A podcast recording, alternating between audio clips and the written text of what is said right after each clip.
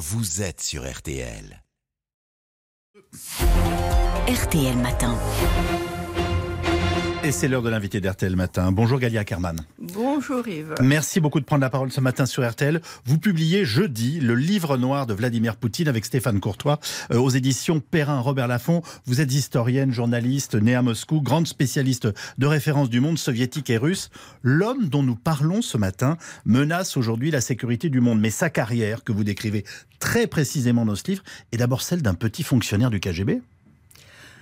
Il y a un grand questionnement à ce sujet. Il n'est pas aussi petit que certains ont pensé. Euh, parce que même à Dresde, il, il, occupait, il occupait euh, pardon, euh, des fonctions cachées peut-être assez importantes, notamment dans la formation de groupes terroristes palestiniens et aussi Brigade Rouge. Parler de sa personnalité n'est pas facile. Est-ce que vous la connaissez? C'est un homme très secret. On ne peut pas dire qu'on connaît les tréfonds de son âme, mhm. euh, mais euh, c'est quand même aussi quelqu'un dont on a bien étudié le comportement pendant des dizaines d'années.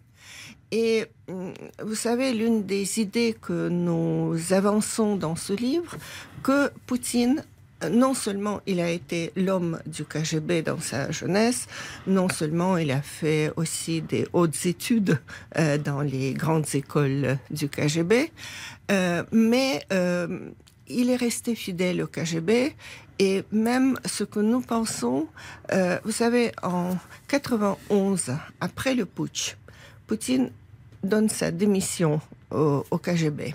Il suit son mentor euh, de l'université de Saint-Pétersbourg, euh, Anatoly Sobchak, qui était considéré comme un grand démocrate. Euh, mais on se pose la question, vous savez, le KGB, un peu comme la mafia, est fondé sur le principe de fidélité. On n'en sort jamais. On n'en sort jamais. Et euh, donc, on peut se poser la question, est-ce que quand Vladimir Poutine donne officiellement sa démission. D'ailleurs, on on l'a pas vu. Il a dit qu'il a donné sa démission.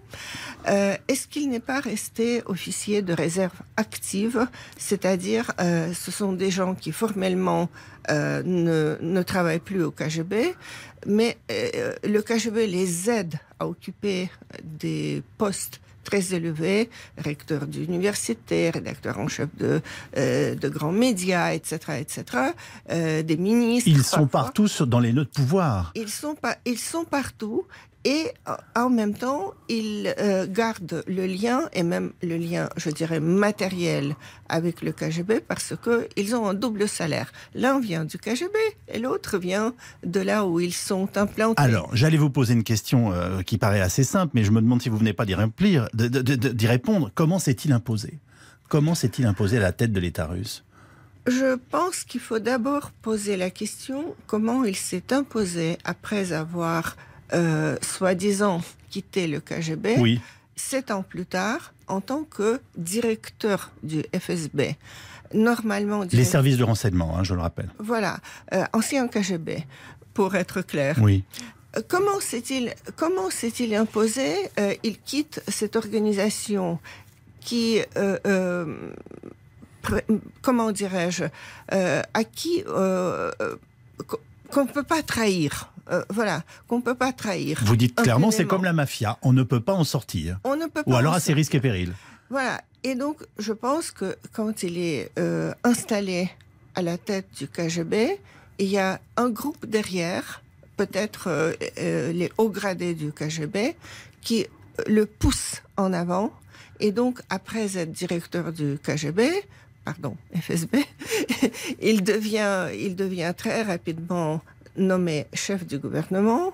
Et de là, c'est l'ascension directe à la présidence parce que, euh, je vous rappelle, Yeltsin qui le nomme Premier ministre, euh, Poutine tout de suite déclenche la guerre en Tchétchénie, la deuxième guerre de Tchétchénie, et euh, de façon tout à fait surprise, quelques mois plus tard, Boris Yeltsin déclare sa démission et automatiquement le Premier ministre devient président par intérim, d'où il a toute la latitude de préparer son élection. Alors, vous venez de nous rappeler qu'en fait, il avait toujours été d'une façon ou d'une autre un homme de renseignement. Ce qui amène une autre question.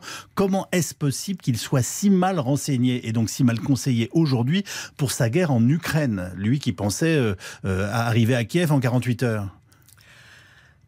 Je pense que ça vient euh, d'une tare très profonde de toute cette idéologie poutinienne, parce que, vous savez, les Ukrainiens, ils connaissent très bien les Russes. Non seulement que tout le monde parle russe, hein, ils sont toujours bilingues, euh, mais aussi ils ont vécu ensemble dans cette Union soviétique, donc mmh. ils connaissent euh, les us et coutumes. En revanche, les Russes connaissent très mal les Ukrainiens. D'une part, ils les ont toujours méprisés. Oui.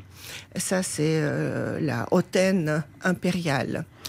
D'autre part, euh, ils ne connaissent pas la langue ukrainienne, donc ils ne savent pas bien même ce qui s'écrit dans ce pays, ce qui se passe dans ce pays. Et euh, je crois que Poutine a été victime de ce profond mépris des Ukrainiens. Il pensait, il y avait un budget alloué à acheter euh, les hommes euh, qui, qui, pourraient remplacer le régime existant. Euh, Soi-disant, tout a été préparé. Oui. Ils ont dépensé des milliards de dollars pour acheter les gens. Et finalement, la seule ville plus ou moins importante qu'ils ont prise sans combat, c'était Kherson. Une toute dernière question, euh, question parce que nous sommes euh, pressés par le temps. Jusqu'où peut-il aller, Galia Karman Et a-t-on raison de s'inquiéter du fait de ces menaces, notamment euh, à caractère nucléaire? Euh, C'est un homme très dangereux. Dans son livre, quand, euh, où, euh, c'est un livre d'entretien où oui. il parle à la première personne. personne. -hmm. Il raconte un épisode comment jeune homme il a été confronté à un rat mmh. euh, qui euh, était acculé donc au mur et donc le rat euh, l'a attaqué parce qu'il n'avait oui, pas oui. d'autre choix.